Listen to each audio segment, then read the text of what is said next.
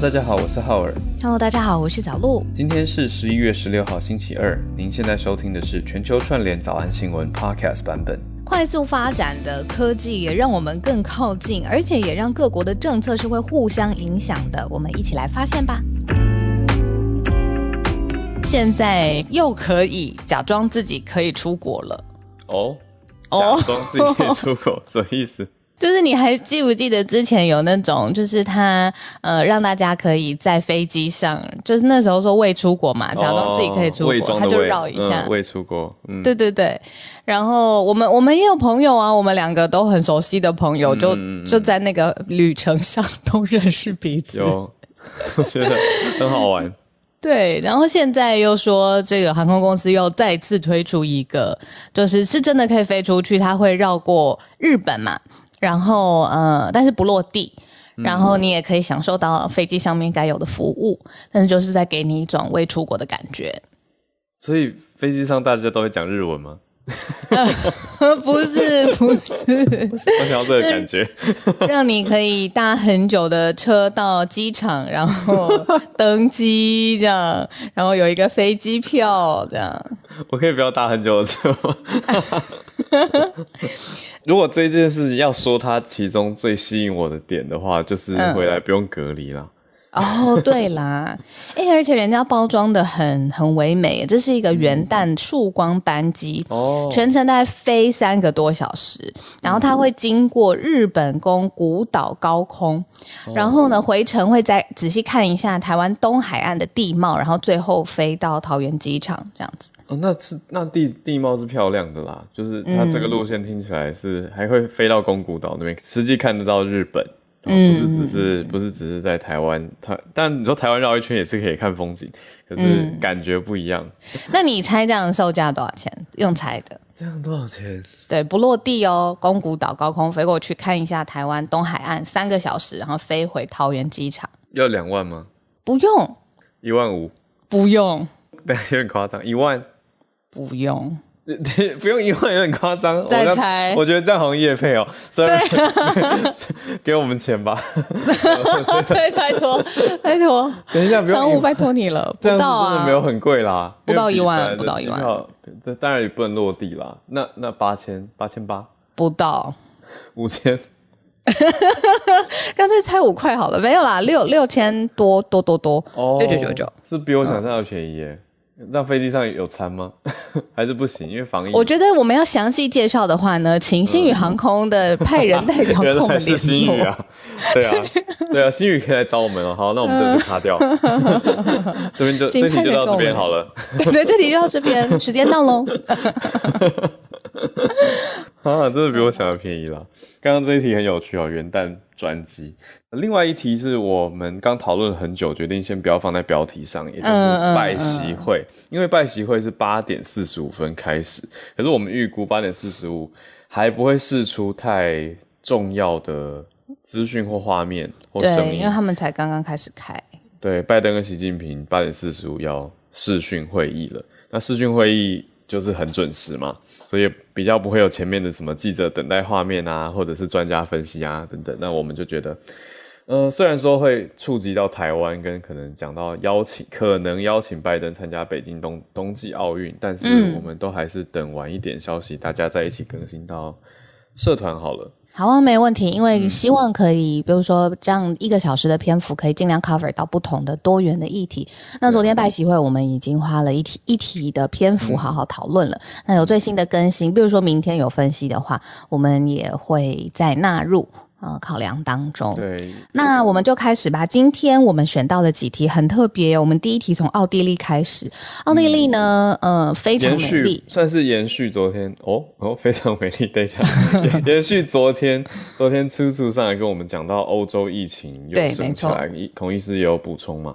那奥地利呢，就寄出了一个新的规定。嗯，嗯，那我听起来非常有感觉，美丽为什么？哦，就是我会觉得我们对他的想象跟呃理解，比如说还停停留在旅游层面的话，那昨天呃来了一个补充，像欧洲现在的情况，那他们的。呃限制令或封城令也打开了我另外一个想象，所以待会可以跟大家一起来讨论一下。好，那第二则则是来到南韩，南韩的家庭负债升高，那延续前几天讲到香港，嗯的经济新的总体经济的一个情况，那我们今天来到南韩，讲到家庭负债升高，代表说家庭借贷的比例也比较多。好，第三题则是家乐福跟 Meta 的联盟的前几天有提到嘛？在讲元宇宙，家乐福看好元宇宙要进入这个市场，那他们的联盟合作跟脸书 Meta 这家公司合作当中有台湾。第四题则是我觉得蛮有革命性的一个题目，IBM 要推量子电脑的晶片，而且呢预估就是非常看好量子电脑，渴望在近两年成熟，这个会是一个翻转业界的重大改革、重大革新。那我们待会来了解一下细节。那量子电脑晶片比一般晶片厉害多少？如果有研究的朋友可以预备一下，希望待会八点半也可以来跟我们分享一下你的认知跟观察。好，那我们就先回到奥地利来了，来关注一下欧洲疫情。那以奥地利为代表，嗯，算是第四波的疫情爆发了。奥地利现在说，只要限制没有打疫苗的人，而且是走全国封城。这个很特别，因为它是全球第一起这样子限制特定人士的封城行动，在全世界，奥地利是第一个国家，它将拒绝打疫苗或是还没有打疫苗的成年人。针对他们颁布全国的封城令，那就是从十一月十五号开始，十天之内没有打疫苗的成年人，你除了出呃出门去采买日常生活用品、工作还有职业训练或者是必要的行为之外呢，你一律都不得外出。那你如果你呃违反了这个规定的话呢，你最高可以面对大约新台币四万元单次的罚款了，四万六千多块。那很特别，因为。打不打疫苗，在多数的想法里面都是说好，政府或者是呃公家机关用鼓励的，或者是用卫教的方式让大家理解。那选择权是在自己身上。可是如果面对了这个，真的是对，那那你的决定会是什么呢？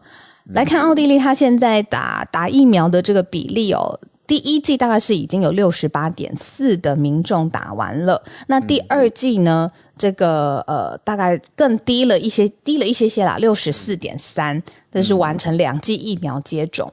那呃，现在也算是说被这个第四波海啸、疫情海啸席卷的奥地利，现在就是在全球开了第一枪，就是对你不打疫苗好，那我就限制你，你不要外出了。嗯，可是就像是祖祖昨天讲到的，澳呃欧洲的疫情，奥地利呢这次的单日病例也破万，呃，对，之前都最高到九千多，可是现在单日有破万哦，所以也是让奥地利政府警觉到了。那这样子的措施会影响到多少人呢？大概奥地利三成左右的人口的出入自由会受到影响，其实还蛮。多蛮大比例的，因为有意思的是，我们把这个消消息放在第一则，我觉得，呃，一方面我有想到说，奥地利人口数啊，大概八百九十一万人啊，人口数比我们小很多很多啊，奥地利人比较少，对，八百九十一万人而已，所以这当中限制到三成的话，大概将近三百万啊，嗯嗯嗯，其实蛮蛮多的，将近三百万，如果你把它想成是。呃，台北市的人口也差不多是三百万人，有这么多人会 bị 因为没有打疫苗而被影响到行动自由，就相当于被禁足的意思。嗯，奥地利它的首都就是维也纳嘛，那维也纳就是大家知道，就是有非常好看的风景啊，博物馆啊，呃，各种呃欧洲传统可以可以可以吃的，可以品尝的，可以看的地方。对，没错。那这个时间点也特别有趣，因为昨天也提到了，马上要迎来就是欧美国家年底，你不论是任何的庆祝圣诞或是跨年的活动，嗯。那所以他是可能是希望就是在这个最后年底的这个活动潮前一波，因为他是十五号开始十天嘛，针对这些未打疫苗的人限制他们的自由。那希望这样子限制一波之后，希望这个疫情的数字应该可以慢慢趋缓。那我们看看他这样子做。我又想到孔医师说的学长姐，你看看别的国家怎么做，那他在数字上面的表现教会我们什么事情？哇！可是我觉得这一招政府寄出来其实还蛮重的哦，因为直接限制自由，尤其又是在民主自由的国家寄出这招，那大家应该会有一些反弹。我很难想象这个这个方式在美国使用啦，不过在欧洲，不知道会不会因为大家比较普遍有。呃，偏向社会社会主义共识的这种意识，而能够接受呢？那当然，奥地利也不是完全没有人在反疫苗，而且光是从刚刚的施打率听出来，就可以知道，哎，怎么才六成多？其实比我比我想的预想的还要低哈。那也的确，民众本来就奥地利有一些人是反对疫苗的这一派，在之前就是会上街头抗议了。那现在。十五号开始，其实就是昨天开始了。嗯嗯，展开十天的这样子禁足令，这些反疫苗的人是不是会积怨在心呢？那会不会在网络上或者发起一些活动，或者是十天之后还是上街头抗议呢？因为也许不想被罚，所以这都是我们要继续看下去的。那奥地政府这样做，也有人说是一种防疫的社会实验了。对啊，真的是。嗯，因为他是第一个这样子做的嘛，而且他就是很明显的把是打疫苗跟没有打疫苗的人分开了。嗯，那呃，反对派会说，其实连奥地利当地这个国家的选举投票，你都不是强制的。嗯，那为什么打疫苗现在好像变弄，好像有要强制的意涵，否则我就会失去我的自由？哦，所谓自由，对，自由跟权利，像投票是所谓权利嘛，投票权，可是你不去投也是你的自由。但是疫苗却不是疫苗权，疫苗是强制，因为牵涉到公共卫生。继续观察下去喽，看看他们这样子的这个十天之后，到底数字会不会很明显的，嗯，就是缓和下来。对，延续这个最后一个小补充，是有人提出在奥地利当地提出说，那我们是不是应该要紧急的立法，把像是天花疫苗就是法定的疫苗一样，要把 COVID 的疫苗也接。呃，界定为法定接种的疫苗，全全民义务。可是总理是出来回应的，总理是强烈反对，总理还是认为没有此必要。可是却下了这个禁足令，所以如果有朋友在奥地利的啊，在欧洲也特别关注一下他们，尤其最近疫情这么严重。好，那我们来到第二题，南韩，看一下家庭负债升高的情形。韩国讲到家庭或家庭负债，我们就想到鱿鱼游戏，就是在在一个非常赤裸的呃游戏的背后，其实是讨论的现在是高压力的问题。嗯，那现在这个高压力有一点，这个数字有一点超过我的想象诶，因为呃，这是国际金融协会他们公布的最新的报告，说现在呢。韩国家庭的负债在疫情期间是快速增增加的，它现在呢已经超过了国民的 GDP，也就是说，它是一个家庭负债。呃，与国内生产毛额的 GDP 比例是百分之一百零四点二，它的负债已经超过了 GDP 的国家了。嗯，那尤其是就是房价也会上升，然后也造成了各个国家呃各个家庭之内的这个负担又越来越重。呃，世界各国的这个家庭负债在今年上半年整体上面增加的是一点五兆美元。那在所有首呃，有受到调查的国家当中呢，最严重被影响的，或者是这个呃压力感觉最大的是韩国，再来就是俄罗斯了。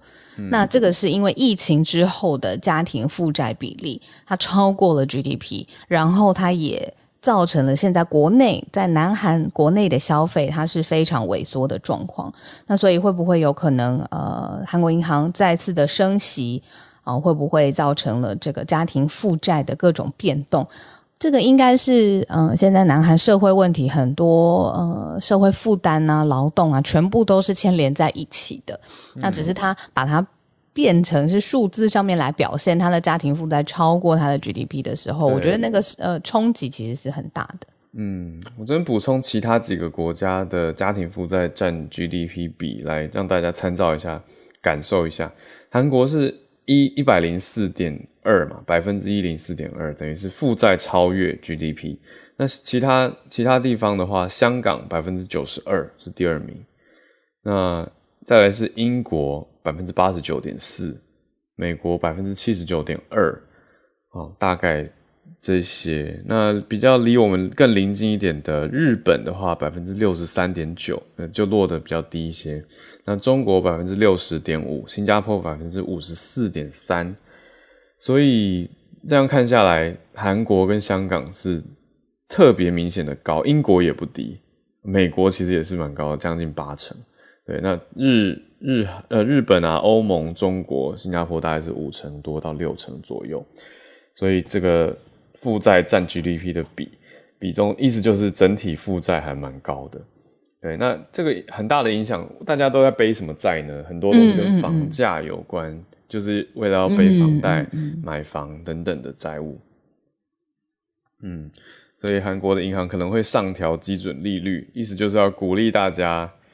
呃，不要，就是你你你借钱利率变高的话，嗯，就会降低诱因嘛，嗯，通常都是银行利率太低，那大家就觉得哦，那我就借啊，没有关系，啊，那可是现在韩国银行 BOK 就是韩国的央行，他们决定要上调基准的利率，那韩国国内的消费可能又会萎缩，等等等，有这些情况。啊，这边补充一点小小的，就是 GDP 是其实是国民整个这个国家经济的核心的指标啦。那它就是指标是说接下来的这个经济的状况啊，跟发展的水准啊，它是非常有可可看性的。那现在就是家庭的负债已经超过了韩国的国内生产毛额，那这个可能也是在部分的地区或部分的家庭上面，他们楼顶真的是太重太重了。补充一个相对应的数据是。呃，刚讲到家庭负债大幅的增加嘛，那我们看看产业端，韩国非金融的企业负债也在增加，那也达到了很高的比例。可是这个就有其他国家作赔了，什么意思呢？因为大家本来大家应该知道，企业借贷跟就是大家不是有一句呃，我先讲完再讲玩笑话，好，就企业借贷的比例普遍是蛮高的。那韩国非金融企业。啊，去负债的比例呢，达到 GDP 的百分之一百一十五，香港则是最高，香港是百分之两百四十七，就是真的借很多，这些非金融的民间企业借贷借的很高，那中国也借很多，中国借百分之呃一百五十七，那新加坡则是百分之一百三十九，越南是百分之一百二十五，所以这些都超越超越南韩的哦，那代表说产业端。大家借贷的比例，呃，超过 GDP，超过生产。那我刚讲这个，呃，大家半半开玩笑讲的是什么呢？是说，如果你跟银行借一万，那银行就是你的老大。但可是如果，嗯，你跟银行借了一亿的话，你就是银行的老大。哎，真的？对啊，这些企业跟银行借这么多钱，根本是银行反过来会说：“那你要不要再多借一点？” 对啊，这样你的你的现金流正常顺下去以后，会有正常的营收嘛？你就可以比较可以正常还款。嗯，所以完全不同的思维角度。下一则的消息呢，是延续昨天呢，浩尔有跟我们说，就是家乐福总部呢，现在跟 Meta 要合作了。我们想象的就是之前我们叫它 Facebook，现在我们叫它 Meta。那当然原因就是它迈入了一个数位零售的时代，想要就是有一些跨时代、因应时代的新的变革。例如说呢，是不是加入了电子的目录产品啊？是不是要支援家乐福用一些克制化的工具，而且完全创新的方法，让大家可以体验好？那这毕竟是一个 global 上面的一个决定嘛，一个全球上面的策略。但是他们有选定几个重点的国家来启动大规模的策略合作。九大国家分别是法国、意大利、西班牙、罗马尼亚、罗马尼亚、波兰、比利时、台湾、阿根廷跟巴西。我刚在想这九个国家的时候，后来你听过去，你觉得这九个国家有什么共通点？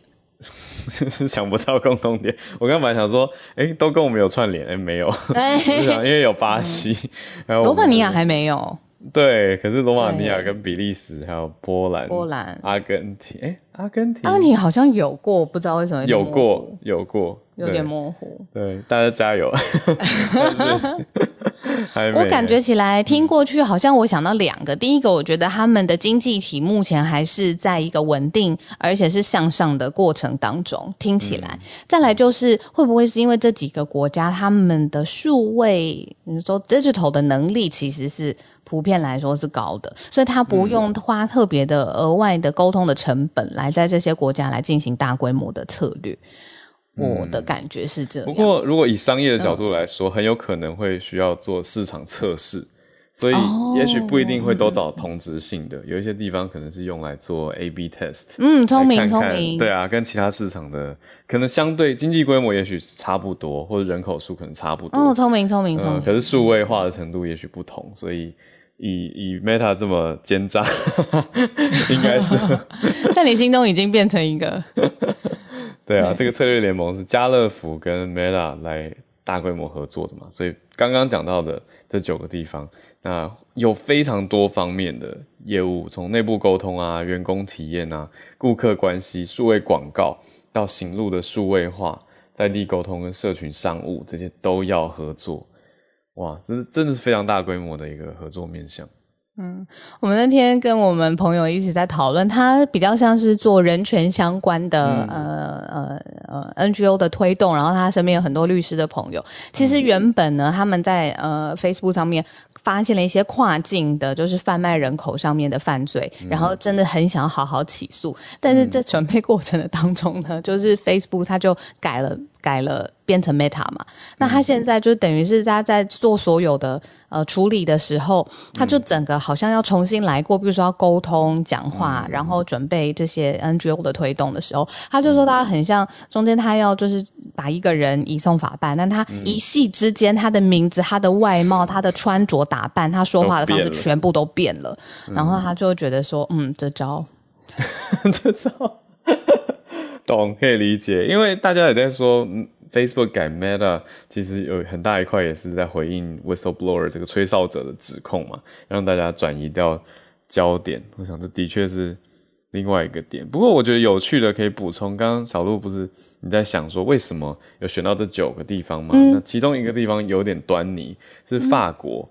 法国，你我我看到这数据是蛮惊讶的，就是你觉得法国人在你印象中他们会比较喜欢纸本的行路，还是数位的传单？纸本吧？对不起，是不是很呃欧我我印象中也会觉得是啊？纸本啊，对啊，我我我我认识的法国人其实没有这么热爱数位的东西，嗯，大家还蛮喜欢一家人聚餐啊，然后整个周末或者你看法送你一本书这种，对不对？情人节送你一本书嗯，，就是花蛮长时间全家相聚在一起，或吃好好吃一顿饭，一顿饭吃起来好几个小时这种情况。可是法国人竟然百分之七十受这次调查 Meta 的研究啦，哦，是偏好数位传单的。所以说家乐福他们，你看，因为家乐福是法商嘛，那家乐福他要决定要这样子做数位化的传单，他会进到 WhatsApp 里面去开发 API，让让人家可以去串接，可能一些呃，你说讯讯通讯软体又加入到了这个 Meta 跟家乐福的 API 之后，有机会有很多数位的促销直接能够置入到或者合并到通讯软体里面，等于你一边跟朋友聊天，可能就可以点几下就买到东西，这都是这一次合作的重点内容之一。好，最后跟大家分享一题，就是电脑的未来。很多人都有听到，就是 quantum computing 或者是 quantum advantage 量子电脑或量子电脑带来的优势或量子运算。那它中间的差别到底是什么呢？好，我们看到这篇中央社的文章，他写的很清楚哦。他说，传统的电脑呢，它是以位元为单位的，一个 bit 就是不是一就是零嘛。我们都知道一跟对零是构成呃所有程式语言最基本的单位，我们就说它是一个 bit。但是呢，量子的位元它可以同时是一跟零，也就是它在速度上面呢，跟处理的方式上面呢，一定是更加快速而且更加先进的。只是呢，量子电脑它里面的晶片，它打造的时候需要在非常低温的环境之下才可以适当的运作，所以不论是在成本或是制成上面，其实呢都更加的复杂，也更加的立体一些。但是 A I B M 呢，他现在就说，他觉得呃现在已经快要到了就是 quantum advantage 量子优势的这个临界点，接下来量子电脑击败传统电脑的转类点很可能就要发生，那他要在这个转类点。发生之前，来打造适合量子电脑的量子位元的晶片。啊，在一两年之内，就让量子系统在某些的这个工作上或任务上面来超越传统的电脑。现在 IBM 发已经发明出一个运算晶片，叫做老鹰的鹰 Eagle 啊，鹰运算晶片里面有一百二十七个量子位元。那这个量子位元就是同可以同时是一，同时是零的量子位元，就不是传统电脑你说一跟零这个二进位的的情况。那我觉得非常有意思，因为大家都在期待量子电脑，量子电脑理论上会非常非常的快速的运算，所以能够大幅提升现在我们有的很多技术，如果转换到量子电脑来运算的话。对，那苹果公司则是有回应说，他们最新的 M1 Max 的晶片是五百七十亿颗电晶体。那 IBM 是说，因这个 Eagle 的晶片是第一个超过一百个量子位元的晶片。我其实把这两个摆在一起，会有一点不太知道能够怎么直接去理解，因为一边在讲电晶体，在讲里面那个。那个 transistors，然后一边是在讲量子位元，可是等于是一个是在讲硬体，一个是在讲它的运算能力啊。所以我在嗯，我希望有了解的朋友可以再多跟我们分享一下。对，那现在大家很看好，特别是 IBM 在讲的是所谓的量子优势，这个 quantum advantage 是说量子电脑会击败传统电脑。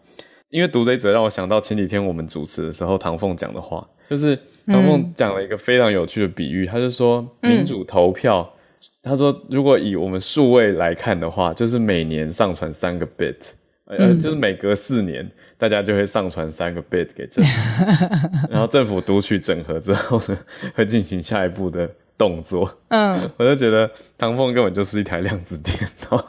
哦，他本人真的是哎，对啊，本人真的是。思维那天那天超好笑一个一小花絮，结束之后就是我们又去另外一个地方，就唐凤跟大家一起吃饭这样。然后吃饭的时候，为了让就是气氛欢欢欢乐一下，就是旁边准备了一些投影机，然后就是办呃投一些花絮啊或影片什么的。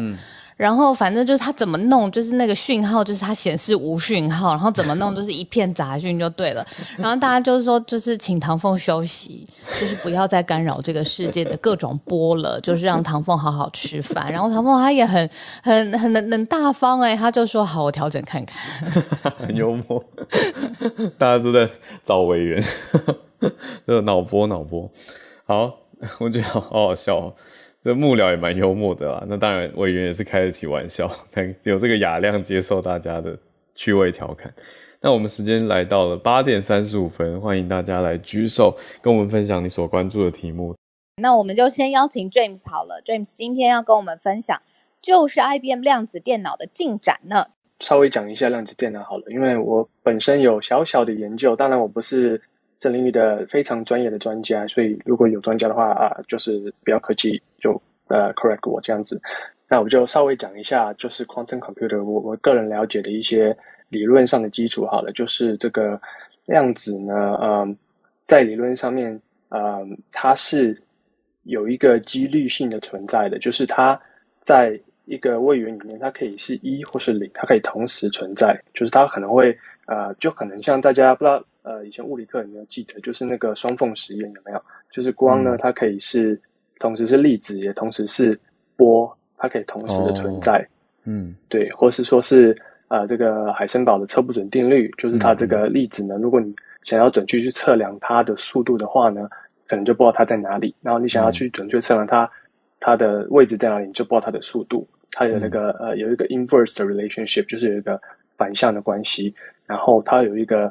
呃，uncertainty 就是这个呃几率上的一个呃不确定性，对，就有点像是这个薛定谔的猫，这应该大家记得比较清楚一点点。就猫可能是同时是活活着或是呃是死亡的那个状态，因为它如果是用量子的一个系统来决定它的生死的话，对，所以这个量子电脑它呃它的理论上的基础是用一个叫做啊 qubit，qubit 就是这个量量子量子位元。对对对，它就是量子位元，就是呃普通电脑的位元的一个呃相相对上的一个概念。那它跟普通位元不一样，就是说它可以同时是一或是零，或是在之中的任何一个数字，它可能是零点七，或是零点五，或是零点三都有可能。嗯，对，它很特别的就是，你把当你把很多这些 qubit 呃全部合在一起的时候，它会产生出一种像是水波的概念，就是你可能想起那个双缝实验的时候，你会把很多水波融合在一起，然后这个水波呢，它会有一个呃一个最高的这个点，最高这个点就是它所谓的这个答案的地方。嗯，你现在说的有点太太太呃太那个 theoretical 了，我我拉回来一点点好了啊。反正呢，就是在运算上面呢，它的概念就像是，假如你有十个位位元，然后你电脑在运算的时候，啊、它会用这十个位元从一用到十。那嗯量子电脑它的它的厉害的地方就是说，它可以把这十个位元一起使用，然后结论就是它同时可以呃代表的这个呃 state 啊、或是这个状态可以是嗯二的十次方，而不是只有十。嗯，所以它是一个指数性的概念。嗯嗯嗯对，所以这样子上来说的话，如果你有一百个位元，其实你是二的一百次方，是一个非常非常恐怖的数字。对，在应用上来说的话呢，目前上来说，很多人就是觉得说它可以算得很快。呃，我个人觉得它可能是在短时间，可能五到十年上来说是比较可以用在比较一些呃 target 或是专业的一些领域，像是说。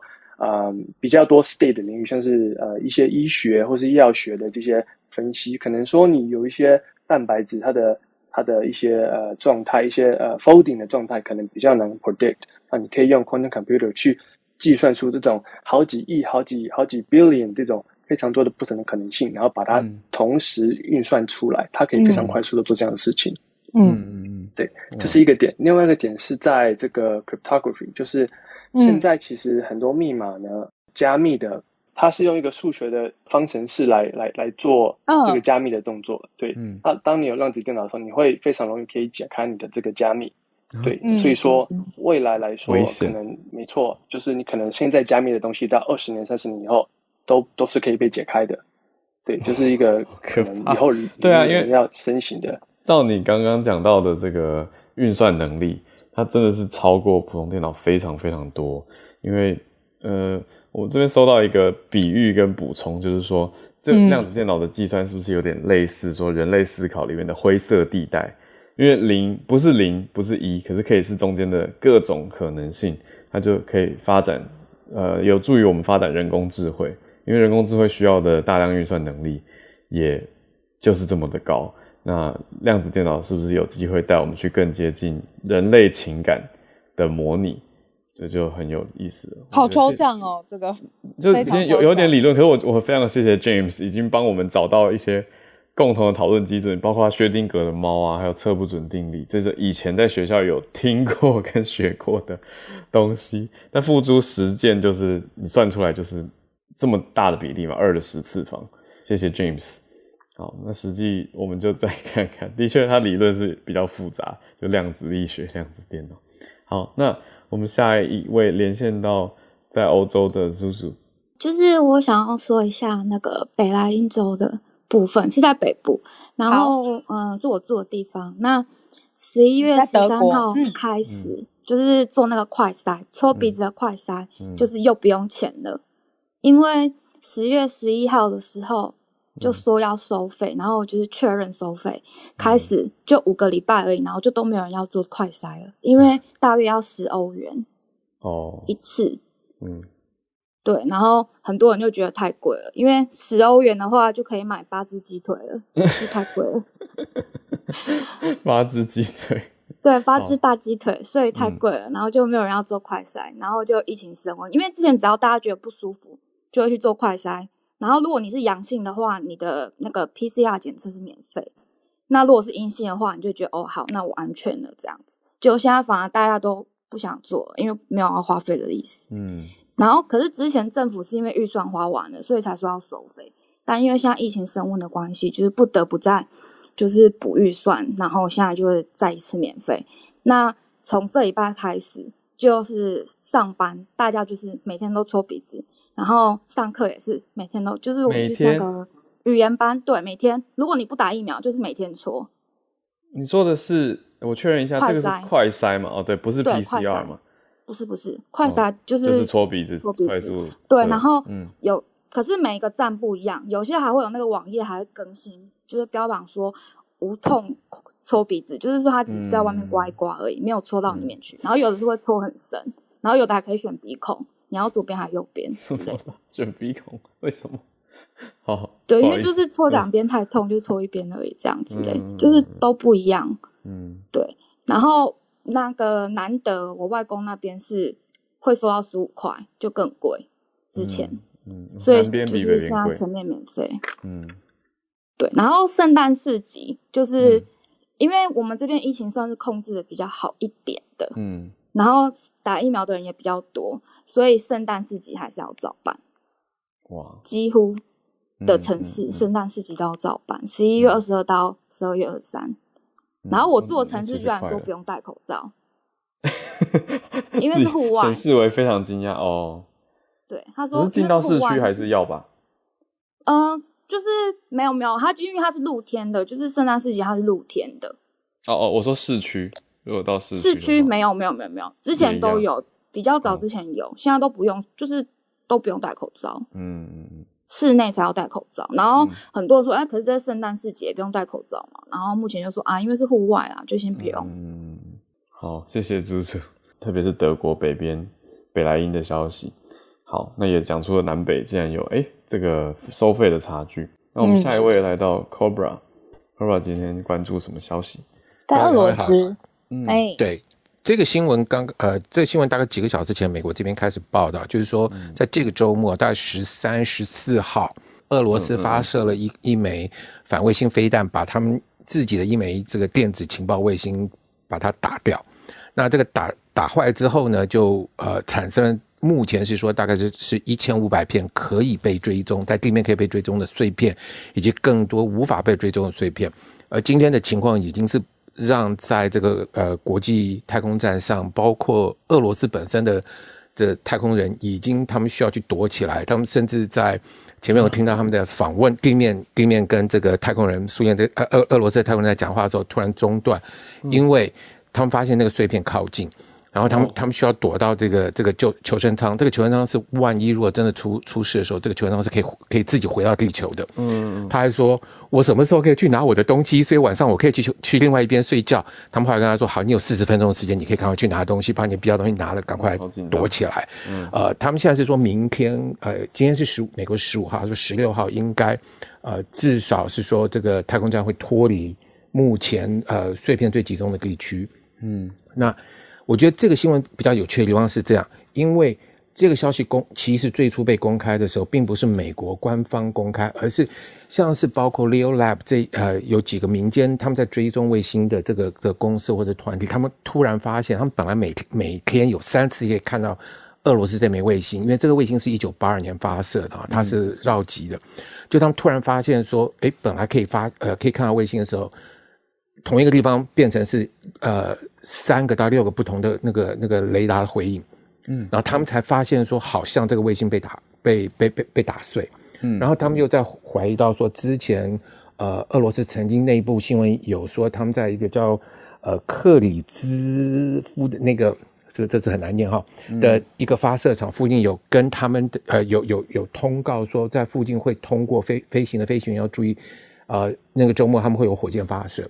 所以他们那时候把这个事情连在一起，他们后来跟，哦然后后来，呃，大概是四五个小时前，这个美国国务院才出来宣，啊、出来说，对他们证实说，呃，俄罗斯的确在周末发射一枚反卫星，呃，飞弹把这个呃把那颗卫星摧毁啊。当然了，这这个不是俄罗斯第一次，也不是这个这个唯一可以做到这个呃这种摧毁卫星的国家了。美国是呃呃印度啊，中国都做过。当然，对这些国家来讲，他们是保有一个能力。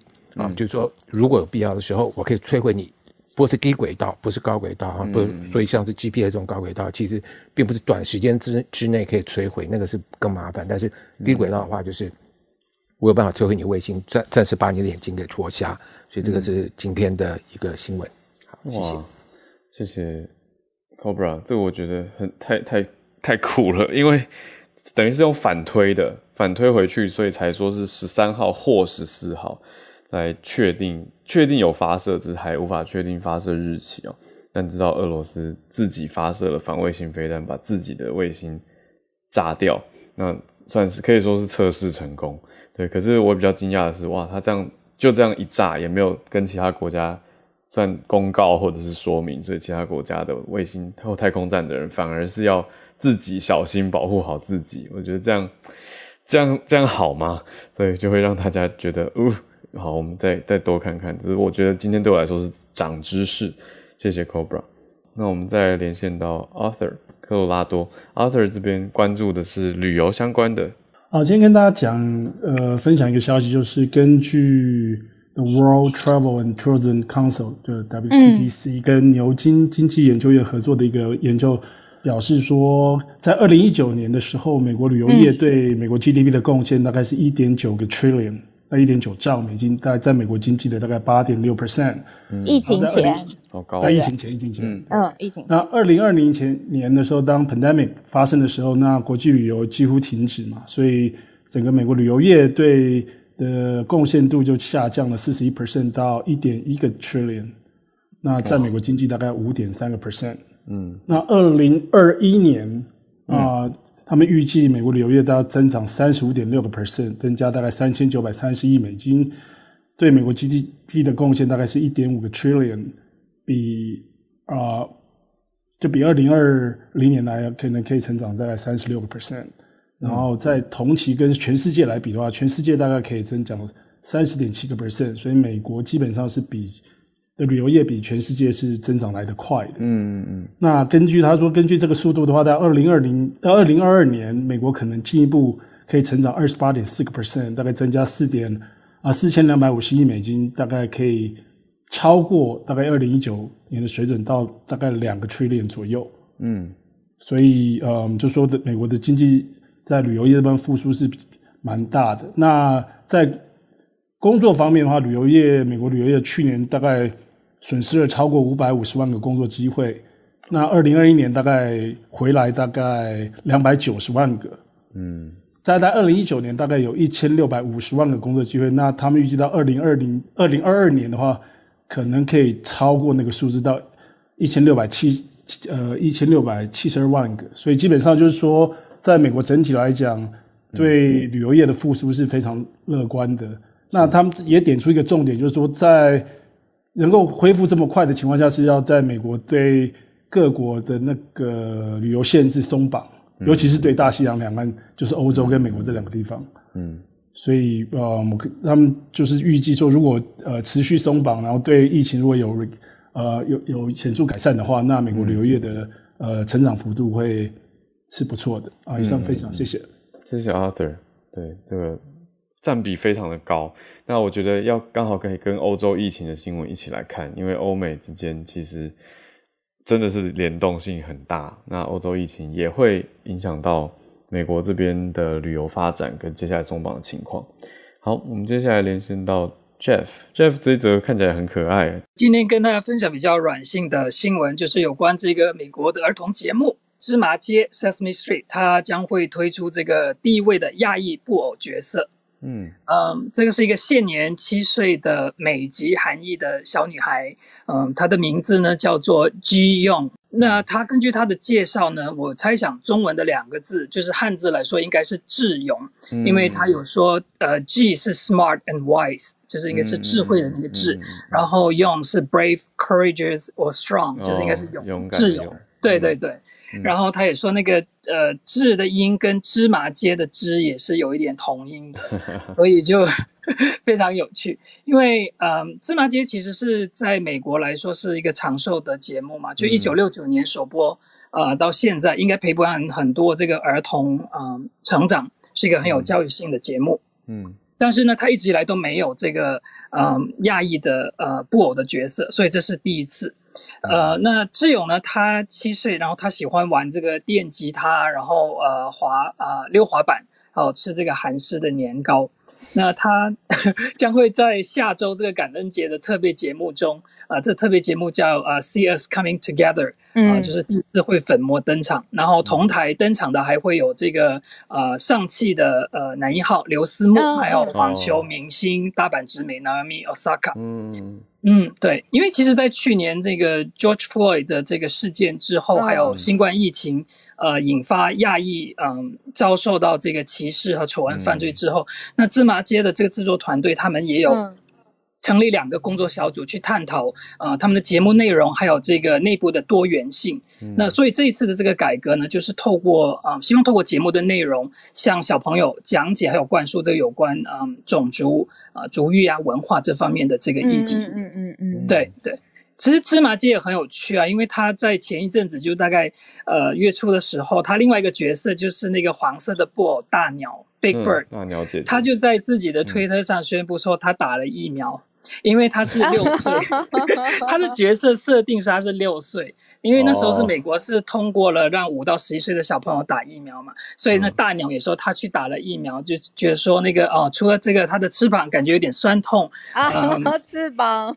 对，但是呢，其他对他来讲他很安心，因为可以提供给他这个。防护力，对对对，哦，有活泼，这个很强，对对对，很活泼，但是另一方面。对方就是这种反疫苗的人呢，包括好像德州的那个参议员呃，Ted Cruz，他们就也是站出来，就是啊，极力的反弹，认为这种是政府透过这种儿童节目向小朋友洗脑，还有做这个呃政治宣传这样子的，所以就是 就两两面的不同的看法。当然，呃，Sesame Street 可以有可以带动这样的话，其实对我们来讲也是呃很好的。嗯。我刚搞错了，大鸟姐姐是麦当劳的角色，大鸟是另外一只。好，我我查到，谢谢，谢谢 Jeff，好好 refreshing 哦，就是嗯，他不论是他是想要做卫教上面的宣传，还是。啊，讲邪恶一点好了，他想改变别人的对于疫苗的看法，他能够想到这个角度，我都觉得很厉害了。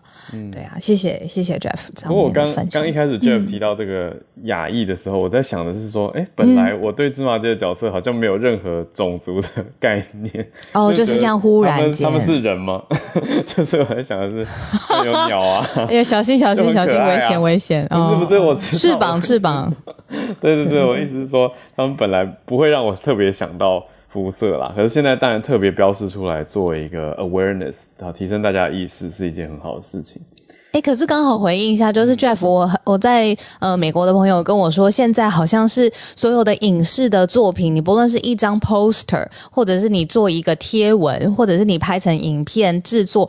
好像都会很小心各种 representative，不论是亚裔或是 African American 黑人，就是各种的平衡都比之前这个意识上或者是做法上都比之前多很多，就是希望一定要不可以纯白人了这样。嗯嗯对对，因为这个当然现在 diversity 这个字眼其实是很常被关注到，还有就是 sensitivity，还有另外一个就是 competency，所以我们也有就是有一些在职场上也会特别关注这种 diversity 的 issue。谢谢 Jeff。那我们最后一位邀请 Benjamin。马来西亚的情况，就是呃，我们的教育部在今年的十一月初，终于发了一个正式的通告，就是说禁止校方来检查女学生的这个月经。这么久以来，终于今年才正式发通令，说禁止校方在做这样的行为。嗯嗯嗯嗯嗯，有我记得，因为我们早安新闻也有分享过，就是可能检查的时候还要看具体的证据嘛。对，对就是你要出示你的，就是呃，经血或者就是你用过的卫生棉之类的，就是呃，一直在嗯，Benjamin 的今天的网络好像不是很稳哦，嗯，对，就是发生在首都的这个这个事件，不是发生在比较落后的州属，嗯是发生在首都，对，这个情况也蛮严重的。那现在等于是说，终于禁止了，然后不不让啊，用法律的规范不让校方再检查女学生，对。对对，谢谢 Benjamin。好，我们也 update 到我们的背景知识了。嗯，谢谢。来，我们连线到助战专家的时间，孔医师。嗯，我觉得因为最近几天有一个台湾自己的新闻，我觉得还蛮多人在讨论的，所以好像不得不讲一下。就是上礼拜五，其实指挥中心有一个消息宣布，就是打高端疫苗的人。嗯，那假如你在这段时间有紧急需要出国的需求，嗯，指挥中心是用可以混打已经受到国际认证的疫苗，那当然就是 B N T、莫德纳跟 A Z 啦吼，嗯，再混打两剂，所以总共就会打四剂这样。嗯嗯。那我觉得网络上就引起了一些调侃、攻击，怎么样的哦？什么四剂战士，然后说这不叫做混打，这叫做重打。嗯，这样子哦。那可是我我自己是这样看的哦，因为因为在这个疫苗刚刚出来的时候，我我今天还特别回去。看我七月底高端第一次放进我们的那个意愿选项的时候，嗯，我我就在脸书或者在 p 开始就跟大家宣导，哎，现在我们可以打到这些疫苗有什么优缺点、利弊得失哦。我我在高端这里我是跟大家讲的，我说高端是一个做完第二期扩大二期我们就 EUA，它跟一般的其他疫苗不一样，我觉得它可能会面临一些国际认证的问题。所以我那时候是这样跟大家讲的，我说，假如你近期内，这个近期我说比方可能是半年，嗯，我七月底讲的，然后假如你你近期内有出国工作或是念书的需求，我觉得你可能可以考虑避开它，因为高端短期内可能未来的国际护照啊，这个认证可能会有问题，嗯，它需要时间呐。那现在就一语成谶啊，就是这样啊。是，我我自己觉得你打高端的时候，你心里应该本来就会要有这种认知才对。嗯，那我觉得跟七月相比，哈，我们现在至少已经蛮确定高端接下来要怎么走了。两条路其实现在已经蛮清楚了，哈。第一条路就是高端已经跟欧盟欧盟的 ENA 呃书信往返了大概半年，然后确认他们可以认免疫桥接。所以高端接下来会在欧盟这边做一个免疫桥接的临床试验，嗯，这叫做免疫桥接的第三期。你大概只需要收几百到几千人，然后确定它比 A Z 抗体高的一个临床试验，欧盟会认高端疫苗。所以这是第一种认证方法。可是这个拿到的大概是 E U A 了，紧急使用授权，嗯，因为它毕竟还是不是传统三期，做不到真正的保护力嘛，嗯，那。第二个认证方法就是我我上次这个我确定我有讲了，就是呃高端是 WHO 的这个团结疫苗试验的候选疫苗。有那上礼拜有一个好消息是，这个临床试验现在已经收案收到了四千人了。它在三个国家嘛，哈，三个国家预计高端要收案两万人，然后呃对照组也收两万人。嗯，那现在。呃，他才收案，大概宣布这个临床试验开跑，大概半个月而已，他已经收四千人了，速度还蛮快哦。那这是传统临床试验，这真的会做出保护力的哦。那所以这就是两个认证方法，后者后者假如过了，因为这是 WHO 赞助的临床试验，它应该非常非常大的几率，假如做出来保护力是可以接受的，已经被确认了哦，在传统三期。它就会进到 WHO 认证的疫苗 list 里面去了，嗯，所以高端现在就是这两条路在走国际认证，我觉得它还需要一些时间。那你一定会问，那还要多久？我不知道，因为你要看这个三期要做多久，要看收案当地它的疫情流行的状况，还有收案的顺利与否。我看现在收案好像是蛮顺利的了，吼，嗯，他他就。很快很快收到四万人，然后就是开始观察这些人会不会感染。那我觉得最乐观的估计可能需要半年，四到六个月吧，大概大概可能是合理的估计了哦。可是不顺利，当然可能会更晚一点。昨天因为这个问题，有很多记者来问我哦。那我对于这一段时间哦，像林嘉恩常常就说，其实他们高端也有发一个类似道歉声明的哦，就是。就是国际现在已经陆续就推出这种，呃，你可能要打完认证的疫苗，你才可以入境。美国是这样嘛，吼，嗯，那或是你才能免除隔离，像是日本就是这样嘛，吼，嗯。假如遇到这些困难，那高端其实也就是跟大家说抱歉，可是他们希望这个所谓的空窗期，高端取得国际认证的这一段时间，实在还有出国的需求的民众。就高端觉得很抱歉嘛，吼。那现在指挥中心其实就是专家会议开过，就是让这些人还是能出国，因为非得出国，他他申请学校申请好了，吼。嗯。那那个对方国家要求一定要打认证疫苗的话，那真的就只好让他打嘛，哦，嗯，那我自己觉得去纠结这叫重打或是 混打，其实是有点无聊的，因为你以出国为目的，这叫做重打了。可是以获取你自己有保护力或免疫力，我觉得这不叫重打，这明显叫混打。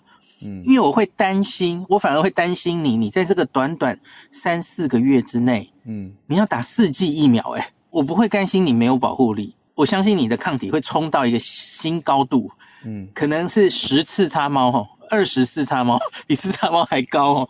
那可是我担心的反而是你会不会。这样密集的哦，四个月内打四剂疫苗，抗体会冲的太高，这很难讲，因为我们目前所有的会怎么太高？对啊，不好吗？会会有不良反应啊，当然有机会啊，因为大家想一下，我们的 n r n a 疫苗第二剂心肌炎的几率比较高，那第二剂带伴随的带来其实就是抗体冲的很高的时候，嗯嗯嗯，对，所以理论上我觉得它有机会。比方说，我现在是一个三十岁的年轻人，我要出国，我高端已经两个月前打两剂了。嗯，好，那我现在再来打两剂莫德纳，而且是短期内打哦，嗯因为他急着出国嘛。嗯，所以指挥中心现在是允许你莫德纳就是隔二十八天就打第二剂，让你速速出国。你四个月内密集打那么多疫苗，目前所有的临床试验，包括混打的哦，其实都不是这么短时间内打这么多疫苗。像是全世界都在讨论加强针嘛，哦，加强针几乎都是打第二剂之后六到八个月才打的。那所以这么密，然后打那么多疫苗，我的确会蛮担心安全性的问题。嗯，昨天那个想翔发言人有在记者会回答说，我们很多疫苗其实都在几个月内会打好几剂啊。我觉得他不能这样回啦，因为每个疫苗的状况又不一定一样。嗯，对吧？你 B 肝可以短期内这么打，你谁说你这个新冠疫苗短期内打那么多会不会有不太不良反应？嗯，这个是你要做临床试验才能回答大家的。嗯，所以像指挥中心的新闻稿其实有写说，那目前这样子不同的疫苗、不同平台的疫苗混打，嗯，然后它的那个临床试验资料其实都没有很多资料哦。那不同。厂牌混打可能副作用发生比例、严重度都会比较高，民众应该要自己衡量这个接种的必要性，嗯，然后跟医师讨论评估后再接种，就是有附上警语啊，嗯，所以我觉得这个其实只是提供现在非得出国的人的选项，嗯，这不代表指挥中心推荐你这样去混打，这是完全不同的概念，因为很多人就在下面吵说。哦，高端的混打这样就开放了，那其他的混打为什么死都不开放？我觉得这是完全不同的状况，脉络不同。对，那最后我给大家一个建议，就是假如我是一个年轻人，我我家长了哈，小孩要出国，那高端打完了，你要打什么疫苗？这里我可以小小的建议大家一下哈。假如你是三十岁以下的男生，嗯，因为你会很担心，我会很担心你心肌炎哦。那我会建议你选 BNT。因为莫德纳跟那个呃，莫德纳在北欧跟日本，它发生心肌炎的几率都比 B N T 高。嗯，它剂量本来就不一样嘛，吼。那所以我我会建议你打 B N T。嗯，年轻男生。嗯嗯。那另外，假如你是四十岁以下的男生女生，吼，都一样，避开 A Z，不要选 A Z 当你的第三剂哦，因为 A Z 年轻人比较担心这个血栓病、血小板低下的问题。嗯嗯，那所以有基础上这两个定义，那女生的话就没有那么多心肌炎的考虑哈。那女生的话，你打哪一个，我就没有太大的意见。除了年轻女生可能还是避开 A Z 为上哦。那你选 B N T 或莫德纳，我觉得都可以。就简单给大家这个建议。嗯嗯，那如果那指挥中心的新闻稿有说，你出国的时间最好抓在你打完了两剂这个啊嗯。两剂国际认证疫苗之后，再多观察十四天。嗯嗯，因为心肌炎多半都是发生在施打后一周之内。哦，你假如打完疫苗马上出国，哎，你在国外心肌炎那很麻烦。嗯，就医药费或者是什么，你都还没安顿好，搞不好连保险都没弄好哦。嗯嗯，对，所以也要考虑一下这件事哈。打完观察完，都 OK 了，我们再出国这样子。其实我想帮比较资深的学生询问，就是如果三十岁以后的男生女生，但是还是要出国念书，可能念研究所或博士，嗯嗯嗯，那他们有特别考量吗？新纪元还好，因为新纪元看起来大数据就是三十岁以下，嗯嗯，三十岁以下的男生会明显上升，嗯，那三十四十他有稍稍上升，可是都不到。需要太担心的程度，嗯，对，所以我我觉得应该还好，嗯嗯。那可是我觉得谨慎，可能还是选 BNT 吧，因为毕竟剂量是差三倍的，嗯。因为我现在其实就是担心你在四个月内哈，嗯，这个注射这么多抗原，然后铺露那么多抗原量哈，怕怕会有不好的影响。那所以我觉得不妨打。比较低剂量的 BNT 可能是比较明智的选择，这样子。嗯嗯，谢谢医师，很重要。我们这边应该有一些些是打高端的朋友。好，那今天的时间就差不多到这边喽。谢谢今天上来串联的知识量爆棚的 James Cobra 之子 Arthur，还有 Jeff，然后也谢谢孔医师的时间。感谢你的收听，有任何想要告诉我们的话，欢迎透过各种管道留言给我们。如果有想分享的观点或是新闻，欢迎在周一到周五早上八点钟加入我们在 Clubhouse 的房间，或者是到全球串联早安新闻的脸书社团跟大家讨论。期待有你的加入哦！我们一起慢新闻，明天见，大家拜拜。